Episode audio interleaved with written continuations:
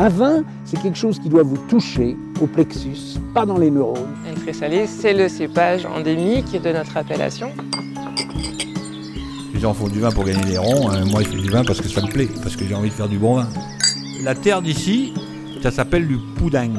Aujourd'hui, la biodynamie est une recette, euh, un drapeau. En fait, c'est une démarche. Mediavino Pro, le podcast vin qui va plus loin.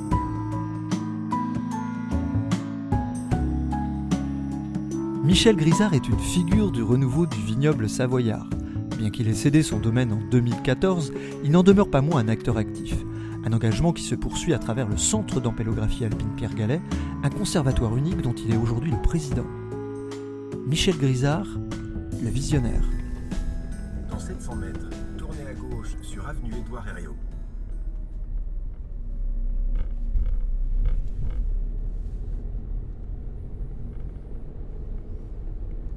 Musée de la vigne et du vin de Savoie, la montagne en face, et Michel Grisard qui est là. Bonjour. Arrivé au 46 rue du Docteur Veira. Vous êtes arrivé.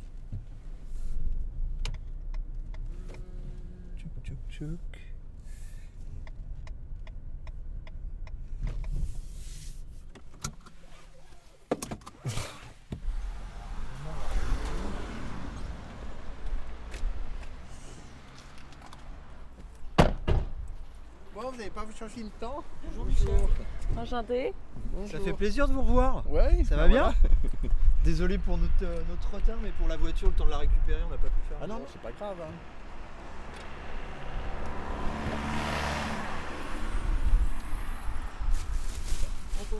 Mais on va aller euh, tout de suite au conservatoire là. Non, on va reprendre la voiture, vous me suivez? Bah, venez avec nous. Parce qu'il y a tout le matériel. On a tout le Euh, matériel, donc euh, venez avec nous. Oui, alors qu'est-ce Sauf si ça vous gêne, hein, mais. Non, pas du tout, faut que je garde ma voiture. Alors il y a un, pack, il y a un parking Bah, prenez, notre place. Non. Oui, c'est un des conservatoires. Donc là, c'est euh, conservatoire Altesse Persan-Mondeuse. Et après, on a aux marches euh, Jacquer. Donc ça, c'est des, conservatoires intravariétaux. C'est-à-dire qu'on a 50... Non, à gauche toute. Oh, mais on reparlera plus tard. D'accord.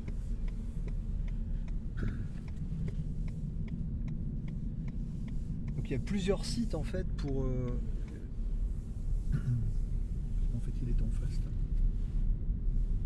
oui. Là, oui.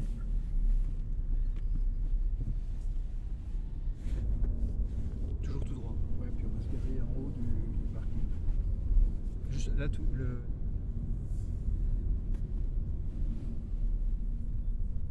Bon, je me mets là, il n'y a personne. hein. Voilà, ça c'est. euh, Pourquoi les conservatoires Non, non, il n'y a personne.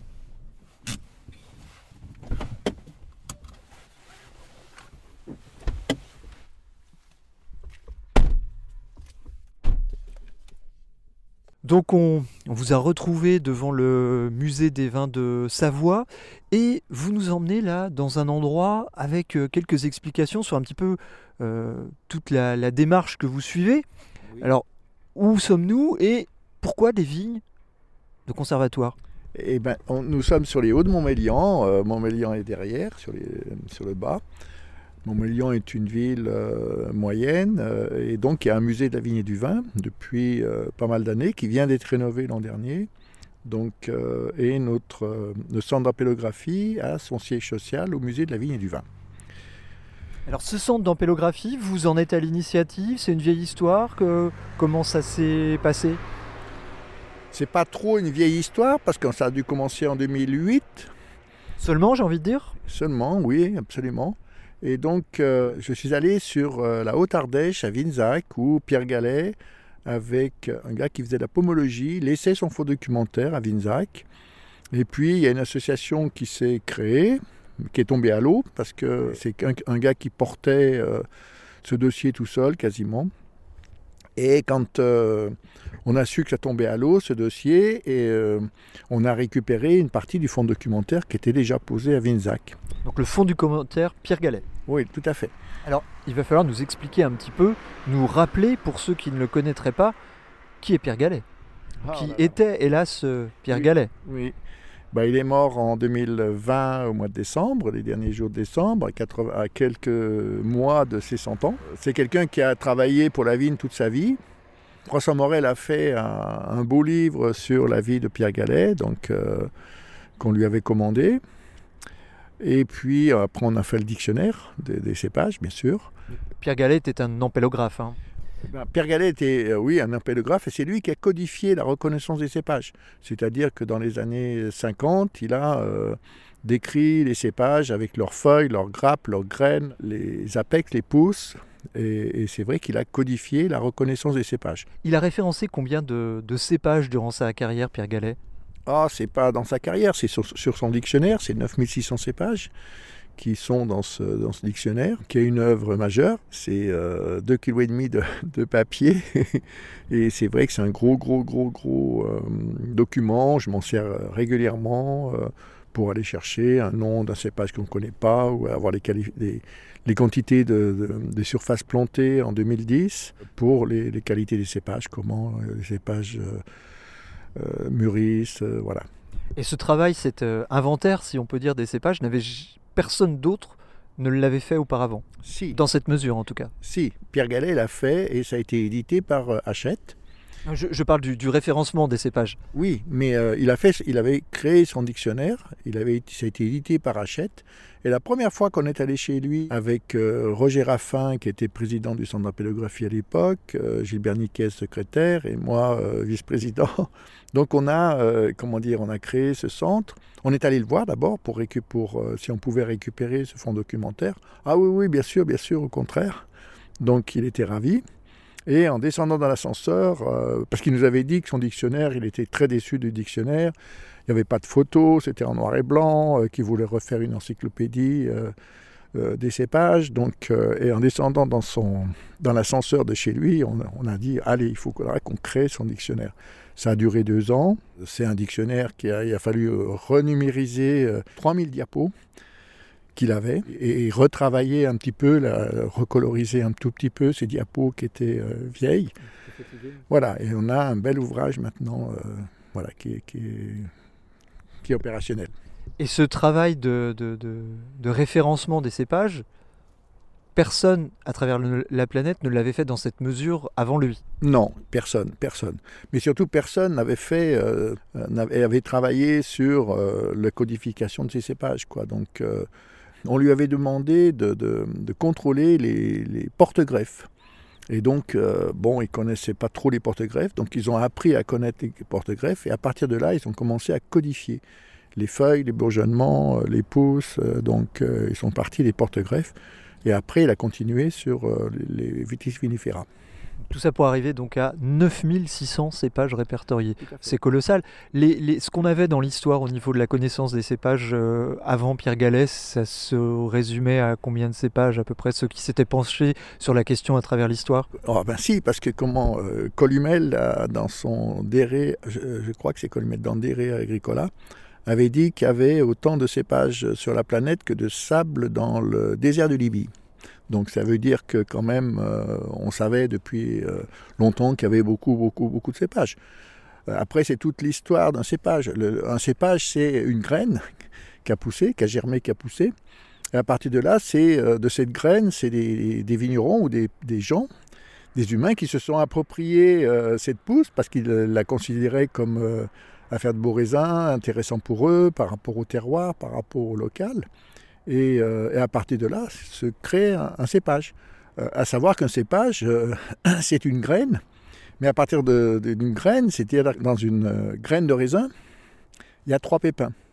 Et dans ces trois pépins, c'est trois cépages différents. Donc c'est très complexe. Et, et voilà, donc après, ça a été multiplié par le bouturage, par le marcotage, et puis par le greffage à partir des, des débuts des 1900. Quoi. Voilà. Donc aujourd'hui, vous êtes un, un peu les héritiers de Pierre Gallet, puisque vous- son œuvre, vous en avez euh, la responsabilité un petit Ah, peu tout à fait, tout à fait, on a la responsabilité de son œuvre, mais en plus, il nous a légué son dernier travail. C'est la famille des, des, viti- des, des Vitacés. Donc, c'est 2000 pages de manuscrits qu'il nous a légué. Alors, ça, c'est euh, très compliqué parce qu'en fait, ben, il a travaillé jusqu'au dernier jour quasiment. Il disait, Monsieur Grisard, mais si j'arrête de travailler, je meurs. Donc euh, voilà. Donc son, son œuvre, La famille des Vitacés, c'est 2000 pages, mais euh, il faudrait le mettre sur Internet, c'est 2000 pages, mais c'est tout à recontrôler, à saisir. Parce que sur Internet, un lien, il faut, euh, faut pas qu'il y ait une virgule qui cloche, quoi, quelque part, et, euh, pour que ce lien fonctionne. Et c'est un gros, gros travail encore à faire. Voilà, je ne sais pas quand, si un jour ce sera fait. Vous l'avez rencontré comment, Pierre Gallet? Quelle a été la connexion avec lui? Ah, Pierre Gallet, euh, c'est un livre sur les, les- cépages que mon père avait, qui n'était pas du tout un livre pour les enfants. C'est un livre euh, très technique euh, sur les, cépages. Je l'ai rencontré comme ça. Et pour moi, quand j'étais gamin, c'était un, vieux monsieur qui était sûrement mort, ainsi de suite. Et je l'ai rencontré en 2000 parce que j'ai retravaillé sur les Smideuil avec Pierre, Pierre Masson, donc en 2001 exactement. Et euh, lui, il a fait une thèse sur euh, la germination de la vigne. Et euh, il voulait me la laisser. Monsieur Grisard, je vous l'envoie. J'ai dit non, non, non, surtout pas. Comment dire, ça sert à rien. C'est pas, c'est pas ce que je veux, quoi. Donc, je veux savoir comment ça fonctionne, quoi, au niveau de, la pousse de la vigne. Donc, c'est là qu'il nous euh, ben, les pépins. Chaque pépin est un, est cépage et ainsi de suite, quoi. Donc, voilà. Je l'ai rencontré à cette occasion. Il est euh, téléphonique uniquement. Et après, on s'est rencontrés à Vinzac euh, dans les années euh, 2000. Vous avez entretenu un lien, euh, du coup, euh, important. euh, Complètement. Oui, oui, complètement. On était euh, liés, euh, euh, téléphone souvent, souvent. Et puis, euh, euh, Pierre, euh, comment dire, euh, euh, Roger Raffin et Gilbert Niquez étaient très liés parce qu'à Vinzac, déjà, ils travaillaient avec lui. Quoi. Puis ils étaient techniciens. euh, Roger Raffin était technicien maraîchage euh, Rhône. Euh, Gilbert Niquez était technicien Loire. Et c'est lui qui a remonté le coteau de Condrieux qui était en friche à l'époque. euh, voilà. Eh ben c'est intéressant ce lien parce que euh, au niveau de la Savoie, évidemment on peut pas parler de friche, mais il se passe beaucoup de choses au niveau de ces, ces cépages aussi. Il y a beaucoup de choses qui ressortent de terre depuis quelques années dans votre région? Quand on a eu ce fonds le premier envoi qui était à Vinzac, qu'on a rapatrié, euh, on s'était dit, euh, bah, c'est bien d'avoir un, fonds documentaire, mais nous, on a tous ces vieux cépages, il y a longtemps qu'on en parle, euh, c'est vrai qu'il fallait essayer de retrouver ces vieux cépages que, oubliés. Et on a euh, fait de l'archéologie viticole, on a fait des découvertes assez extraordinaires, justement. Et depuis le début, on a euh, gratouillé dans les vieilles vignes, cherché dans les vieilles vignes, pas du tout dans les zones viticoles, parce que tout a été arraché et replanté à neuf. Mais en périphérie des, zones, il y avait encore la vigne du grand-père, où il y avait les vieux cépages et euh, tout mélangé. On, retrouve des, on a retrouvé des, vrais trésors. Et vous parlez littéralement d'archéologie viticole. Ben, c'est exactement ça. C'est des vignes qui sont en très, souvent en très mauvais état, euh, plus ou moins. Mais euh, souvent, euh, là, on est allé sur Embrun là, cet été. Oh là là là, c'est des jeunes qui ont repris ces vieilles vignes. Bon, ils n'allaient pas récolter grand-chose parce qu'il faut. c'est des vignes qui ont été plus ou moins abandonnées, qui reprennent. Et là, on a trouvé des trentaines de cépages. Et il y en avait deux qui étaient non identifiés, que je pense que Montpellier a dû faire l'ADN. J'ai pas les résultats en tête. Mais on était avec Laurent Haudeguin, euh, euh, Jean-Michel Boursicot et Thierry Lacombe, qui sont, Donc, qui sont deux, deux chercheurs. euh, sont à l'INRA. Les, les monsieur cépages de, de France, quoi. Voire international, oui. Donc vous héritez de l'œuvre de Pierre Gallet et dans le prolongement, vous décidez de créer un conservatoire? Comment ça s'est passé? D'abord, on était parti chercher des, des cépages euh, parce qu'on avait replanté la mondeuse blanche euh, que Roger Raffin avait ramenée de- du domaine de Vassal, la, la plus grande collection de vignes euh, au monde. Près de 7 Euh, oui, à Marseillon, exactement. Et, euh, et en fait, euh, on s'était euh, un peu focalisé en disant on veut retrouver la mondeuse blanche parce qu'on avait deux souches qui étaient ré- réservées, c'est tout. Seulement. Seulement, oui. Et à partir de là, on a commencé le budget, on a commencé ici aussi, autour en périphérie du, vignoble AOC. Et on a commencé à découvrir euh, plein de belles choses. Alors pour euh, résumer un petit peu, vous quand vous, êtes un, vigneron, euh, même si aujourd'hui vous avez cédé votre, votre domaine, quand vous avez, durant votre carrière, vous avez travaillé avec combien de cépages? Et il y avait combien de cépages, je dirais, qu'on utilisait en Savoie? Ah non, mais moi je me suis euh, focalisé sur euh, deux cépages. Enfin, un cépage principalement, c'est la mondeuse. J'étais fier de, de- de la mondeuse que mon père. euh, Mondeuse rouge, par contre. mondeuse noire, oui. Mondeuse noire. Mondeuse noire. parce qu'on a les trois, on a certainement les trois couleurs. Donc de la mondeuse. Et après, dans les années 85, j'ai replanté de l'altesse pour avoir un blanc et un rouge. Voilà, moi j'ai travaillé que sur ces deux cépages. Alors que sur Savoie, il y a quand même pas mal, pas mal de cépages euh, autochtones. Euh, Oui, pour résumer un petit peu les, les cépages savoyards, si vous pouvez nous les, bah, nous les vite fait- citer. Vite fait, la- le plus cultivé, c'est la jacquère, en blanc, qui fait les chignins, un promont, euh, voilà. Après, on a l'altesse, qui est un tout grand cépage. Pour moi, c'est un des plus grands cépages de, de- du monde, même, euh, égal au wrestling, au chenin, euh, voilà, c'est au, chardonnay, bien sûr, faut pas l'oublier, mais le chardonnay, il a été un peu galvaudé. je trouve qu'il est bien sur, euh, sur Bourgogne et surtout sur euh, Jura également. Après, dès qu'on descend au sud, les chardonnays, c'est quand même moins bien. voilà. Autrement, euh, la jacquère en blanc, donc la mondeuse blanche, bien sûr. Mais après, ben, il y a le chardonnay en Savoie, il y a la ligotée un petit peu aussi. Enfin, il y a beaucoup de cépages qui ont été inscrits.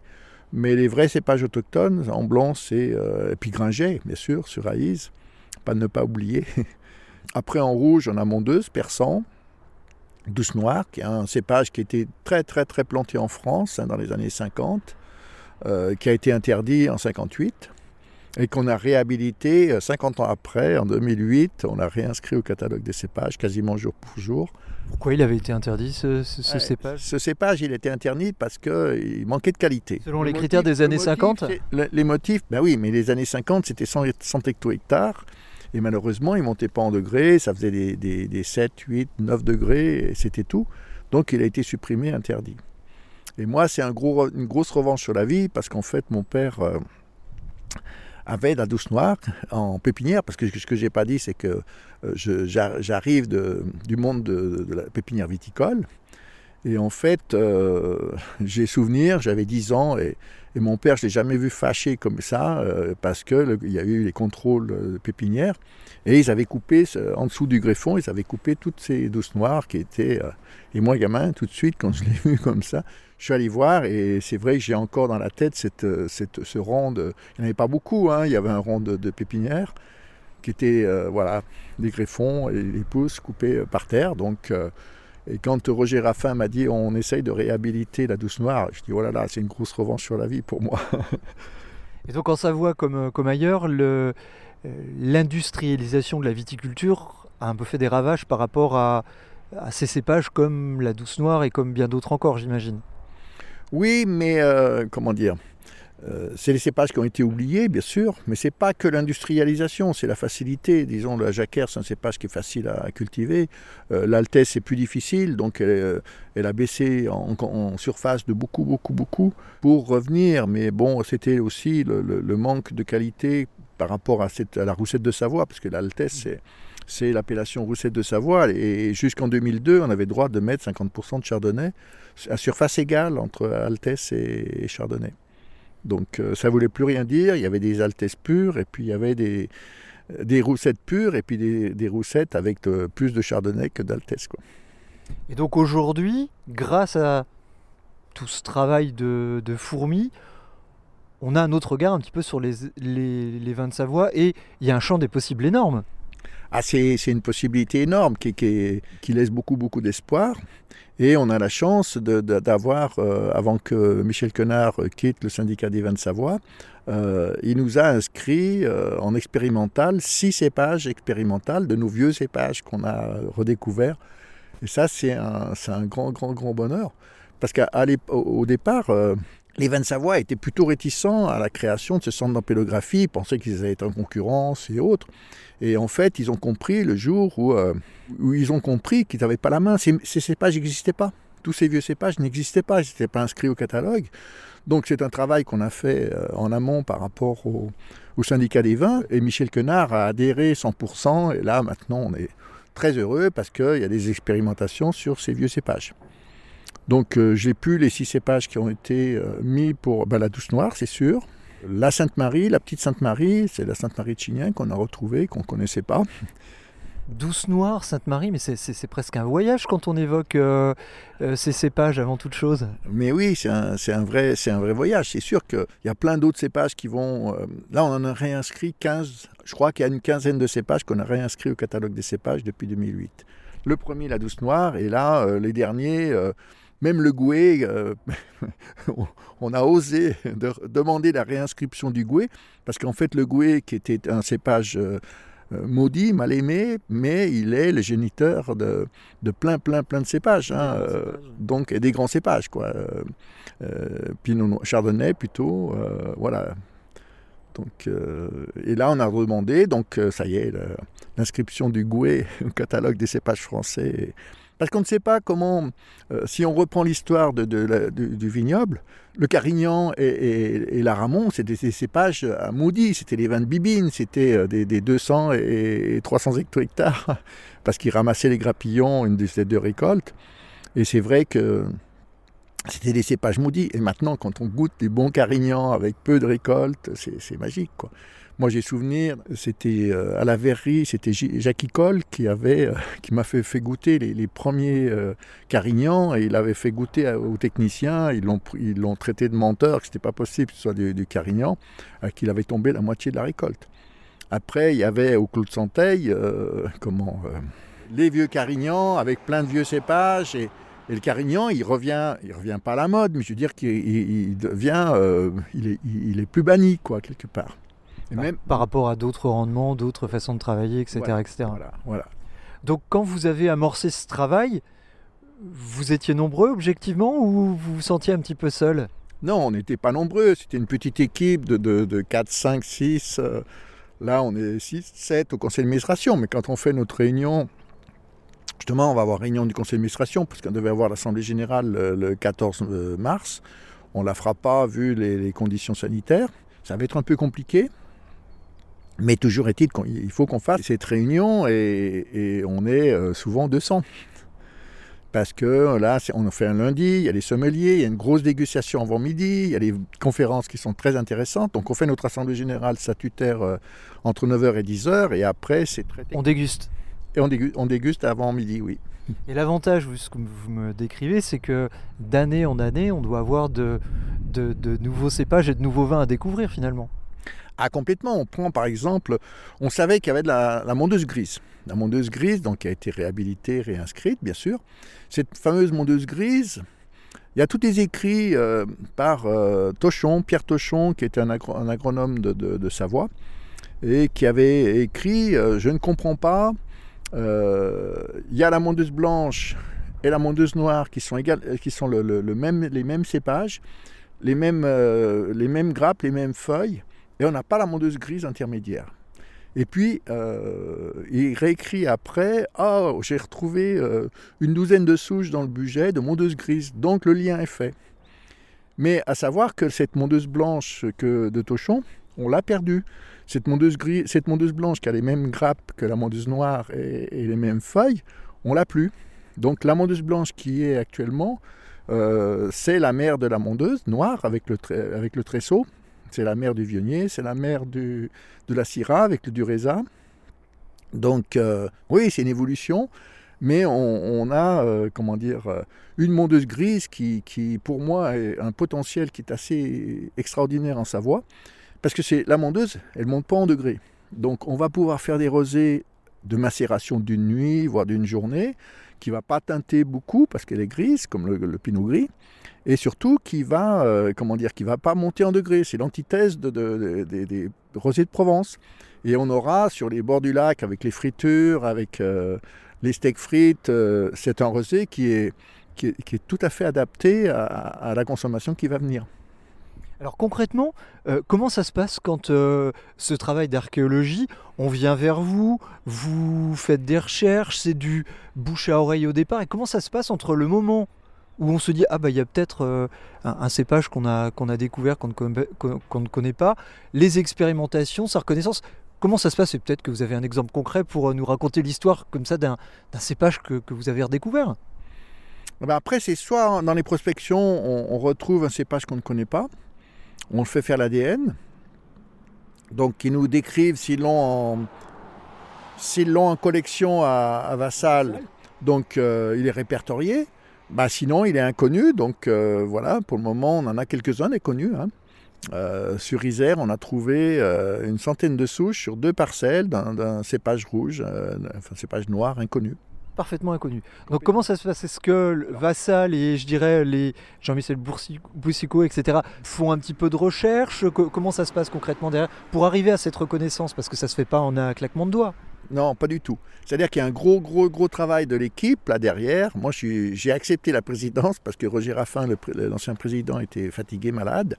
Donc, il, a passé une période où il n'était pas bien. Donc, j'ai repris la place à la condition que derrière moi, j'ai une équipe. Parce que je veux bien animer, mais je n'ai pas les connaissances de euh, Nicolas Gonin de Taran Limousin qui travaille l'EFV maintenant. Et j'ai pas ce potentiel. J'ai fait la pépinière viticole. Je connaissais une dizaine de cépages euh, dans mes pépinières viticoles que je connaissais bien. Mais euh, j'ai plus envie de, de réapprendre, alors que Nicolas Gonin, il a une centaine de cépages dans la tête. Un, on peut être vigneron sans avoir ces connaissances spécifiques euh, de, de cépage. C'est deux choses distinctes finalement. C'est deux choses distinctes, mais euh, de plus en plus, les vignerons vont être obligés de réapprendre parce que on peut pas faire la- l'ADN. On a un cépage, un cépage dans une vigne qu'on connaît pas et autres. On peut pas faire l'ADN chaque fois. Il faut bien aussi avoir un, peu de connaissances en pélographie euh, pratique que Gallet a, décrit. Après, on peut euh, pousser plus loin, mais il faut. et Jean-Michel Boursicot est parti à la retraite et il était prévu de ne pas la remplacer. Et en fait, euh, je crois que l'an prochain, euh, Thierry Lacombe prend sa place. En tout cas, donc, on, vous faites des, des recherches, vous avez des cépages dont vous n'arrivez pas à retrouver euh, la trace, et ensuite, où ils vont ces cépages du coup après? Non, alors, suis un- j'ai un, peu passé euh, la, la question, c'est-à-dire qu'on va, alors c'est soit des gens qui nous appellent, soit euh, on a beaucoup travaillé avec le satellite, avec le Google Maps, parce qu'on arrive à voir les zones où il y a des vieilles vignes, c'est-à-dire qu'on va, euh, on prend Albertville, on zoome et on, on reconnaît les, les parcelles de vignes, bien sûr. Et vous arrivez grâce à Google Maps à Eh ben, à répertorier des, vieilles... zones. On a, on a euh, sur le Trièvre, on a trouvé un, un lieu complètement improbable, euh, ce qui donne sur les Brons, c'est une rivière qui passe, et cette vigne, c'était impossible de la trouver si on n'avait pas eu Google Maps. Quoi. Donc après, par renseignements et autres peut-être, et là, on a récupéré euh, une douzaine de pieds d'onchettes qu'on croyait perdus complètement. de lonchette. De Lonchette, c'est un cépage euh, qui était sur le Trièvre. Bon, la première fois, nos, nos techniciens avaient dit Oh, mais c'est du gros lot, ça ressemble, euh, en feuilles, ça ressemble au gros lot du Val-de-Loire. Et en fait, non, c'était bien Lonchette. Donc, on a retrouvé voilà, de Lonchette euh, qui se replante dans le Trièvre maintenant. Donc vous la retrouvez, mais est-ce qu'elle, euh, ce cépage en l'occurrence, est-ce qu'il était répertorié au catalogue officiel des cépages ou pas? Ah non, pas du tout. Il était euh, bah, tous ces vieux cépages, ils ont, ils ont fait du ménage. Donc, il restait plus que. euh, tous ces vieux cépages, ils étaient supprimés au catalogue. Donc à partir du moment où on les retrouve, comment ça se passe pour une officialisation? J'imagine c'est un, un- un parcours du combattant. C'est un vrai parcours du combattant. C'est-à-dire qu'on va commencer à prendre des greffons dans les vieilles vignes. Va- Comme là, je vais vous prendre le cas de la mondeuse grise. C'était deux souches qu'on a retrouvées dans le budget. Juste deux souches. Deux souches. Et, et même à la limite, je ne demande pas si c'est qu'une, parce qu'il y avait euh, une souche à côté qui a pu être marcotée ou qui a pu. euh, C'était au même endroit et deux souches l'une à côté de l'autre. Donc sur ces deux souches, on prend les sarments, on les, on les greffe et puis on les plante. À partir de là, on commence à avoir une petite euh, colonie, enfin une petite population de, de plants de vignes et de vignes à planter. Après, c'est soit c'est inscription euh, sur euh, référencement euh, qualitatif et, écrit, soit il faut faire des plantations, ça dure 10 ans ou presque, pour avoir les vignes avec un autre cépage euh, comparatif à côté. Là, on est en train de mettre en place, c'est sûr, à côté de Tonon, on a retrouvé le plan séché. Le plan séché, c'est un, plan qui est arrivé dans les années 50 à Vassal, et on l'a retrouvé à Albertville, dans une vieille, vieille vigne, on l'a retrouvé dans Albertville. Donc s'il y avait une plan, un plan Albertville et un plan à Tonon, ça voulait dire que c'était cultivé. En plus, génétiquement, c'est un cousin du chasselas. Donc c'est un cépage qui est, très intéressant, à mon avis, qui est très intéressant. On a fait des micro-vinifications et donc on va le, multiplier. Mais comme il n'y a aucune, aucun écrit sur ce fameux plan séché, Séché c'est un, un petit port près de Tonon, dans un petit village. Et donc il a été euh, inscrit plan séché, point. Et donc là, on va le, cultiver. Et à côté de Tonon, il y a une commune où il y avait de la vigne euh, qui, a, été arrachée, où il n'y a, plus- a eu plus de vigne, puisque c'est Féterne. Féterne était inscrit euh, dans les, en 20 pays. Et quand on a réhabilité, euh, euh, passé de, en 73 de, de 20 pays en AOC, Féterne a été éliminé parce qu'il n'y avait plus de vignes. Et donc il y a une association qui veut replanter euh, 500 plants de vignes sur, une, sur ce coteau qui existait. Et on en profite pour faire euh, une plantation de, plants séchés pour, en expérimental avec du chasselas à côté. On replante, vous dites 10 ans, mais derrière, on n'a aucune garantie sur euh, les raisins et les vins que ça peut donner potentiellement. C'est une prise de risque quelque part aussi. Oui et non, parce qu'on a fait des microvinifications. Taran Limousin, il a fait son mémoire euh, sur les, les microvinifications qu'il a fait avec nous. Alors, on a pu récupérer tout ce qu'on a pu récupérer en Savoie, on l'a récupéré. Sinon, on est descendu à Vassal vendanger les, les, les, les cépages qui nous intéressaient. Et il a fait, euh, je ne sais plus, une trentaine de microvinifications. On a quand même des, des références, quoi. Et ça donne une base. euh, Est-ce que base. parfois, en fonction justement de microvivification, vous dites non, là, il y a vraiment, il y a rien, à, il y a rien à gratter sur ce cépage. Ça vous est arrivé ou pas? Bah, oui et non, parce qu'on a, fait, euh, on a fait le hibou. Le hibou qui est, euh, qui est un cépage qui est euh, plutôt neutre. Et en fait, euh, c'est tous ces cépages, c'est ce que je disais pour le carignan ou, la ramon. euh, tant que c'est bien cultivé, on peut peut-être en tirer. Et, ça peut faire des beaux vins de base. Bon, on prend l'Aïs, par exemple, bah, Dominique qui est parti malheureusement. Dominique Belluard, euh, lui c'était le Gringet, le Gringet, et il y a la roussette d'Aïs qui est la grosse roussette qu'on retrouve sur Lyon et autres, parce qu'on a fait les découvertes. Euh, L'assemblage du Gringet et de l'Aïs, à mon avis, c'est ce qui fait les bonnes bulles, quoi, quelque part, parce que les bulles, c'est souvent des, des assemblages de, de- de plusieurs cépages. On ne peut pas dire qu'il y a des mauvais cépages, il y a peut-être des mauvais vignerons qui ne savent pas euh, cultiver, adapter les rendements et, cultiver ces cépages. On pourrait dire ça. Donc, pour terminer la chronologie, vous découvrez un cépage, vous replantez petit à petit, vous faites des micro-vinifications, mais le cépage, il est toujours pas reconnu officiellement. Il y a encore une autre étape. Nous, on fait partie d'une association qui s'appelle le CTNSP, CTNSP, le Comité technique national de sélection et de participation. Et là, euh, ce comité a un peu pouvoir de- d'expert pour euh, inscrire ces cépages qui sont partis après au ministère et qui sont euh, signés par les ministres euh, et validés. Quoi. Donc, c'est un partenariat entre des chercheurs, l'État, enfin, c'est un, travail très administratif après, j'imagine. Oui, oui, c'est complètement administratif. Et là, on a la chance d'avoir Tarani Mouzin qui, qui gère ça euh, sublimement. Enfin, c'est, tout ce qu'il fait, c'est un travail extraordinaire. Je vois pour euh, réinscrire les, les six cépages euh, en expérimental dans le label des vins de Savoie. Michel Quenard, il m'a dit, mais il nous a présenté un dossier, c'était extraordinaire. On est allé le présenter à l'INAO. L'INAO a été euh, unanime pour le prendre. Oui, parce que là, vous soulevez quelque chose d'important, parce qu'une fois qu'ils sont reconnus, ces cépages, certes, ils sont reconnus euh, dans le catalogue officiel des cépages, mais évidemment, vu qu'ils n'existaient plus officiellement, ils ne rentrent dans aucune AOC, aucune IGP, donc ça, c'est encore une étape derrière. Complètement, c'est ça, mais ça, ça ne nous appartient plus. C'est-à-dire que cette, euh, cette étape-là ne nous appartient plus. Nous, c'est de, c'est de les, trouver, de faire de l'archéologie viticole, c'est de, de les faire valoir, enfin de les inscrire après éventuellement. Et puis après, ben, ça rentre dans le, domaine public, quoi, les vignerons. Alors là, on a euh, le Bia blanc. Le Bia blanc, c'est le frère du vionnier. Et c'est un cépage que tout le monde voudrait planter, bien sûr.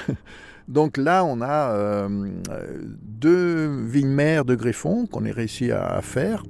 Euh, une, c'est Pascal Jamet qui est à Arras, qui, a la vigne mère de greffon. Et là, on va commencer à, avoir euh, des multiplications qui vont venir et de donner aux vignerons. Quoi. Parce que les vignerons, du fait que c'est le frère du vionnier, waouh, on en veut, on en veut. Tout le monde veut planter du bia blanc. Donc en gros, entre le moment où on le découvre et le moment où un consommateur euh, pourra euh, boire un il se passe 15-20 ans, objectivement. Bah, le plus court, c'est 10 ans. hein. Le, et après, oui, c'est 15-20 ans. Bah, la douce noire, on commence à en parler. Il y a des cépages qui, comme le, persan, tout le monde veut planter. euh, les vignerons sont adeptes du persan, alors que moi, quand j'en ai planté en, en 99 ou 2000, je sais plus. Mais qu'est-ce que c'est que ce cépage? Je dis, vous inquiétez pas. On- au domaine des ardoisières, j'ai planté du persan et euh, ça fait c'est un très très beau cépage. Et à l'époque, c'était les, collègues vignerons. Qu'est-ce que c'est que ce cépage Euh, Qu'est-ce que tu vas planter? Et là, maintenant, tout le monde veut planter du persan. Par contre, la mondeuse blanche, c'est difficile à, agrandir les surfaces parce que, euh, oui, les gens, les vignerons n'y croient pas, ou je ne sais pas. Alors que c'est un très très très beau cépage qui ressemble un peu au rôle de Provence. C'est charnu, c'est agrume, c'est quand c'est bien mené, quand il n'y a pas trop de rendement. C'est ça le problème, c'est que c'est cette mondeuse blanche, elle est prolifique. Donc euh, si s'il y a trop de rendement, c'est- bien moyen. quoi. Je reviens toujours à mon Carignan, à mon Aramon. Donc en Savoie, combien de, de- de cépages avez-vous découvert euh, depuis que vous avez lancé tous ces projets? Bah, on ne couvre pas la Savoie parce que c'est centre d'appellographie alpine. Donc c'est vrai qu'on a beaucoup de relations avec le Val d'Aos et le Valais, beaucoup, beaucoup, beaucoup. On a des liens qui sont très, très serrés, très intimes. Et, euh, et on a quand même travaillé sur le Trièvre, on a quand même travaillé sur, de l'autre côté du Rhône sur euh, la vallée du Gier, donc, euh, où il y avait deux cépages qui ont été réinscrits. En tout, depuis, je dirais, combien de cépages ont été officialisés depuis que vous... Ah ben, on, a- on en a 15 de cépages qui, ont- qui sont réinscrits au catalogue. 15 Oui. qui ont été redécouverts depuis une vingtaine d'années. Oui, qui ont été découverts ou qui ont été réhabilités. Et il y en aurait combien encore euh, que vous avez encore dans les tuyaux, si je puis dire, sans être officialisés aujourd'hui? Au moins, au, au moins autant.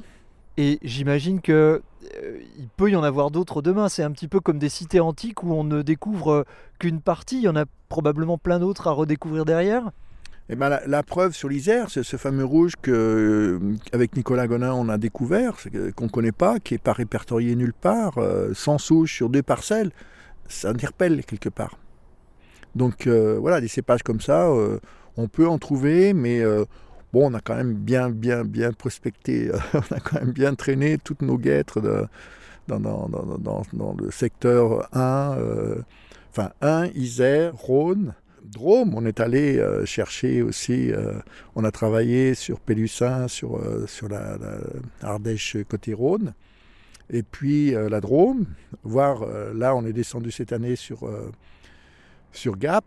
Ben, on a un bon partenariat avec Gap, le fameux Mollard, qui est euh, ben, qui s'est planté, qui se replante bien et qui était complètement euh, délaissé. euh. voilà, on travaille quand même sur un secteur qui est, qui est assez grand. Quelle est votre ou quelle serait votre euh, plus belle découverte entre guillemets, celui dans lequel vous pourriez croire le plus? Alors, ma plus belle découverte, c'est deux découvertes. C'est, mais c'est un seul cépage, c'est la mondeuse blanche. En fait, c'est la mondeuse blanche qui est, qui est actuellement euh, la mère de la mondeuse noire, le vionnier euh, euh, et d'autres cépages. De retrouver d'autres souches, puisqu'on n'en a, que- on en a que deux répertoriées. C'est pas Et- un peu gênant ça d'ailleurs justement de n'avoir que deux souches d'un point de vue d'un Bah. point de vue diversité? La variabilité des, cépages avec la culture se fait toute seule. C'est-à-dire qu'il bah, il y a l'évolution, hein, de toute façon, on ne peut pas l'empêcher. Et c'est vrai que la diversité, elle se fait toute seule.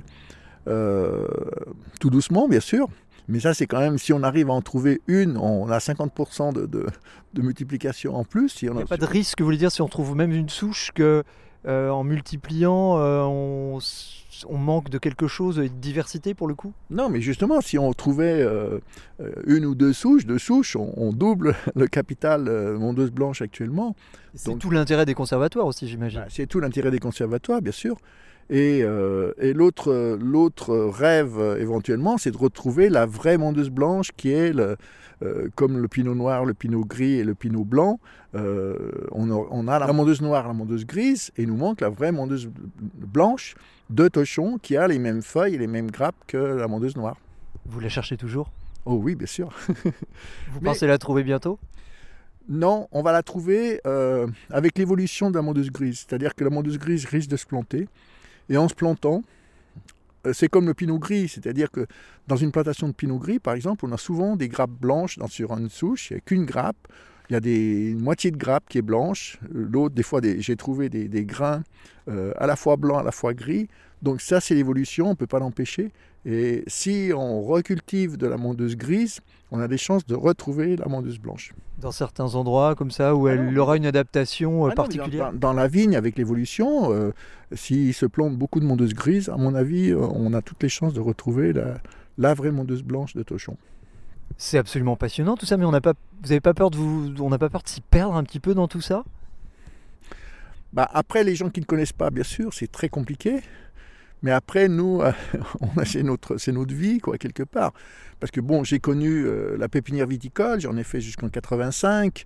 J'ai refait une petite pépinière bio euh, pour la Louise Leroy et, et Chapoutier en Des, 95. des, des- des- des débutants? Oui.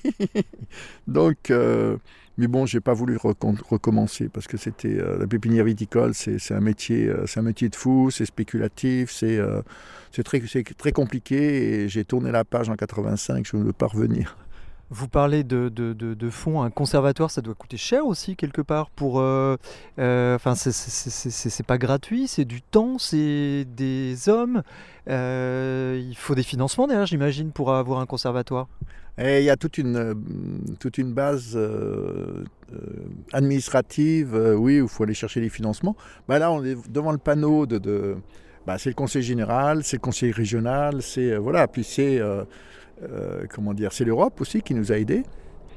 Et on, était en partenariat avec euh, plusieurs zones. Il y a tout euh, un vrai partenariat donc, qui nous a aidés à, faire ce, ce, conservatoire. Parce que ces conservatoires, il faut savoir que on les a, tous les plans qu'on a trouvés, donc on allait dans une vigne. On a une vigne de Mondeuse, je prends, ma vigne chez moi. On passait et on marquait. Moi, je voulais jamais qu'il y ait plus de 10 souches marquées par, par parcelle. Donc on marquait, on allait les faire tester euh, à Montpellier, des tests ELISA pour savoir les, les, viroses, parce qu'on ne voulait pas les viroses, il faut les éliminer. Donc ça, c'est tous des plants indemnes. Et après, on a planté euh, ces, ces plants qui ont été euh, testés sains, donc on les a plantés en conservatoire. Aujourd'hui, sur la Savoie, ça représente quelle surface et combien de, variétés comme ça à ce jour? Non, mais on a pour le moment quatre conservatoires intravariétaux, donc euh, Jacquère Altesse. Non, non, non, non. Là, sur ce site de Montmélian, on a trois, trois cépages. Euh, ici, on a euh, Altesse et on a Mondeuse et Persan. On a que, là, on a trois, trois euh, cépages sur cette parcelle avec entre euh, 60 et 100 introductions, quoi, suivant les cépages. Ce que vous appelez une introduction? Ben, une introduction, c'est une souche qu'on a multipliée, qu'on a plantée. euh, il y a 10 souches qui sont plantées de, du même, de la même souche. On ne peut pas appeler ça un clone parce que c'est. euh, mais c'est un peu le- la logique du clone. À partir d'un- d'une souche, on, on- on multiplie une population.